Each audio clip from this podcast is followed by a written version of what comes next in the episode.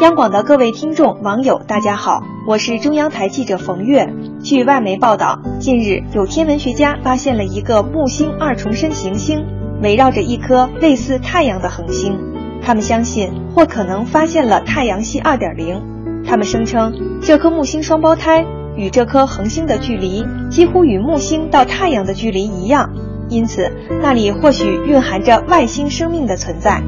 尽管到目前为止，人类尚未确切地发现有生命存在的外星球，但天文学家们却从未放弃过相信和寻找。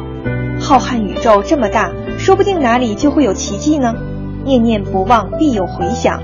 坚定你相信和努力的事情吧，奇迹总会出现。祝各位晚安。